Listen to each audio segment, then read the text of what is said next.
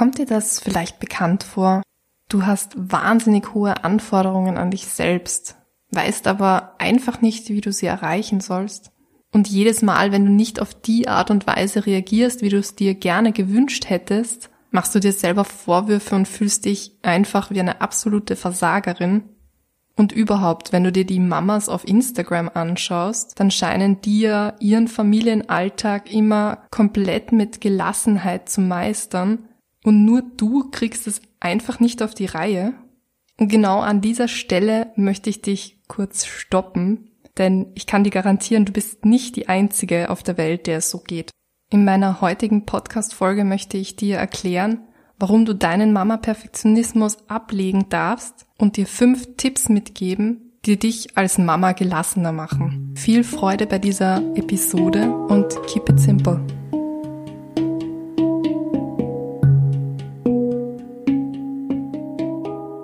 Herzlich willkommen zu einer neuen Podcast-Folge. Heute geht es ja um den Mama-Perfektionismus und ich möchte dir fünf Tipps mitgeben, wie du diesen ablegen und abtrainieren kannst. Vielleicht hast du dich ja selber schon einmal mit dem Thema Perfektionismus befasst oder dich auch gefragt, warum Perfektionismus eigentlich überhaupt unglücklich macht. Und das liegt daran, dass Perfektionismus einer der klassischen inneren Stressverstärker ist der einfach dazu führt, dass wir Belastungen viel schlimmer wahrnehmen, als sie eigentlich sein könnten.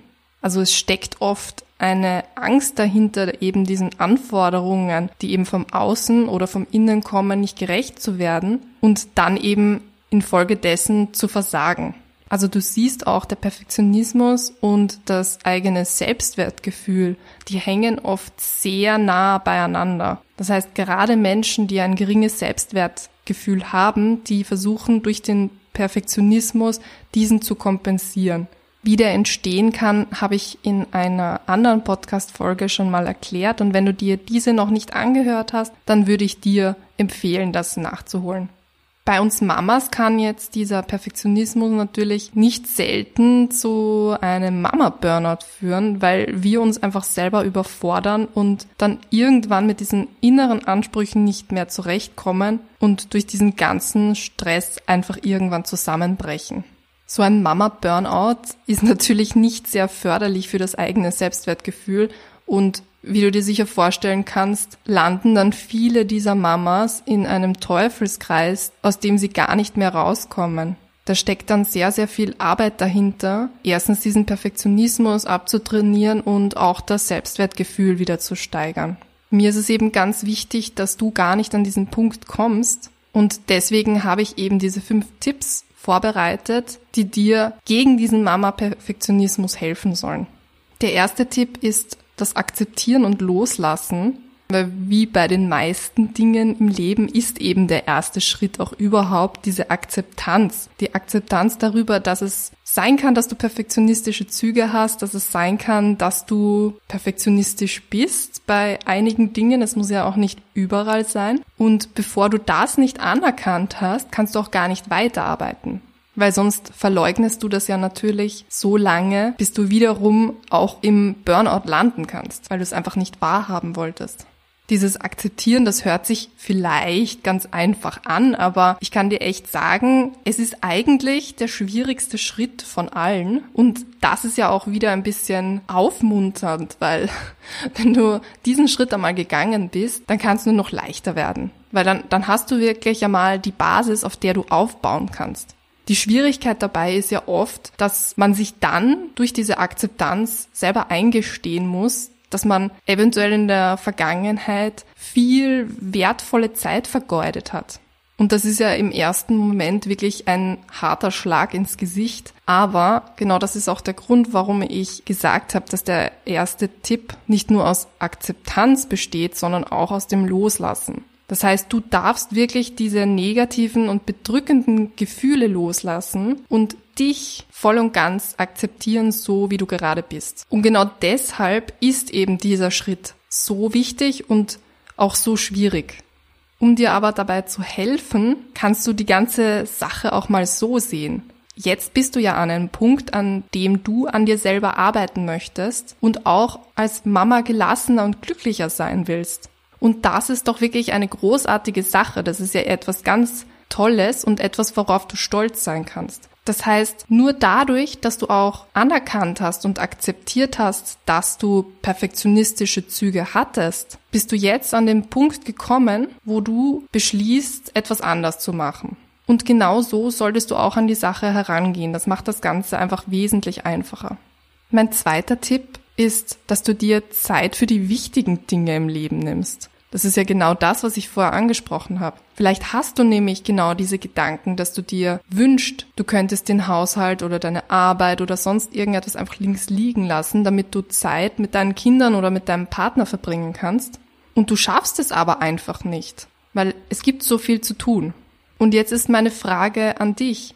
Muss wirklich alles perfekt sein? Musst du wirklich alles perfekt machen oder kannst du deine Zeit auch besser oder anders nutzen.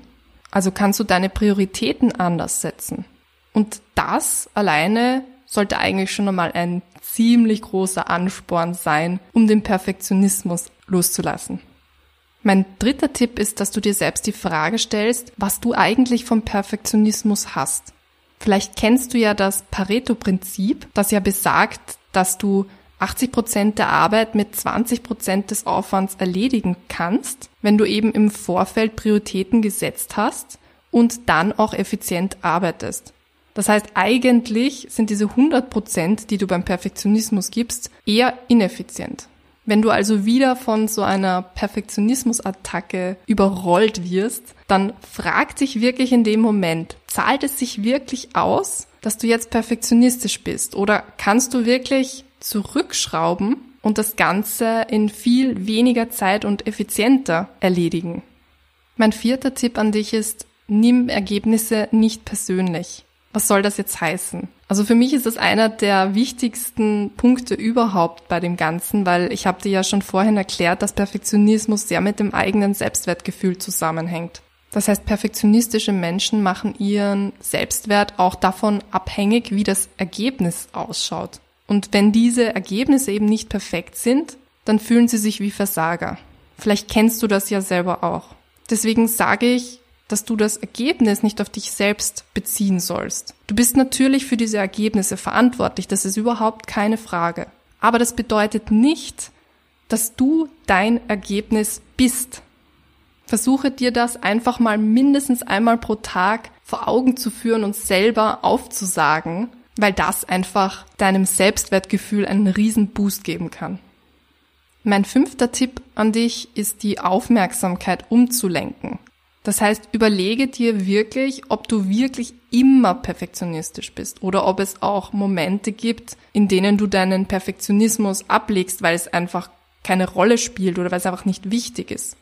Und jetzt versuche einfach wirklich achtsam durch deinen Alltag zu gehen und dich auf genau diese Momente zu konzentrieren und dir zu überlegen, warum jetzt diese Momente speziell anders sind. Also was steckt da dahinter, dass du da ganz einfach deinen Perfektionismus ablegen kannst.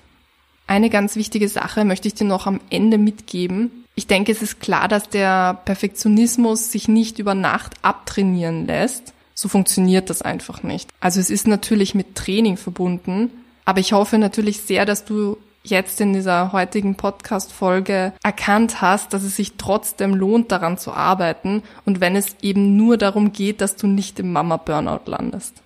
Ja, das war's auch schon wieder. Ich hoffe, die Podcast-Folge hat dir gefallen. Wenn dem so ist, dann würde ich mich sehr über eine 5-Sterne-Bewertung auf iTunes freuen. Und natürlich kannst du die Folge auch sehr gerne mit deinen Freunden und deiner Familie teilen. In meinen Shownotes findest du auch wie immer meinen dazu passenden Blogbeitrag zu dieser Folge und auch meinen Instagram-Kanal und meine private Facebook-Gruppe, wo wir wöchentliche Entspannungseinheiten und Live-Seminare machen. Ich wünsche dir eine ganz entspannte und stressfreie Woche und wir hören uns nächsten Dienstag wieder. Bis dann.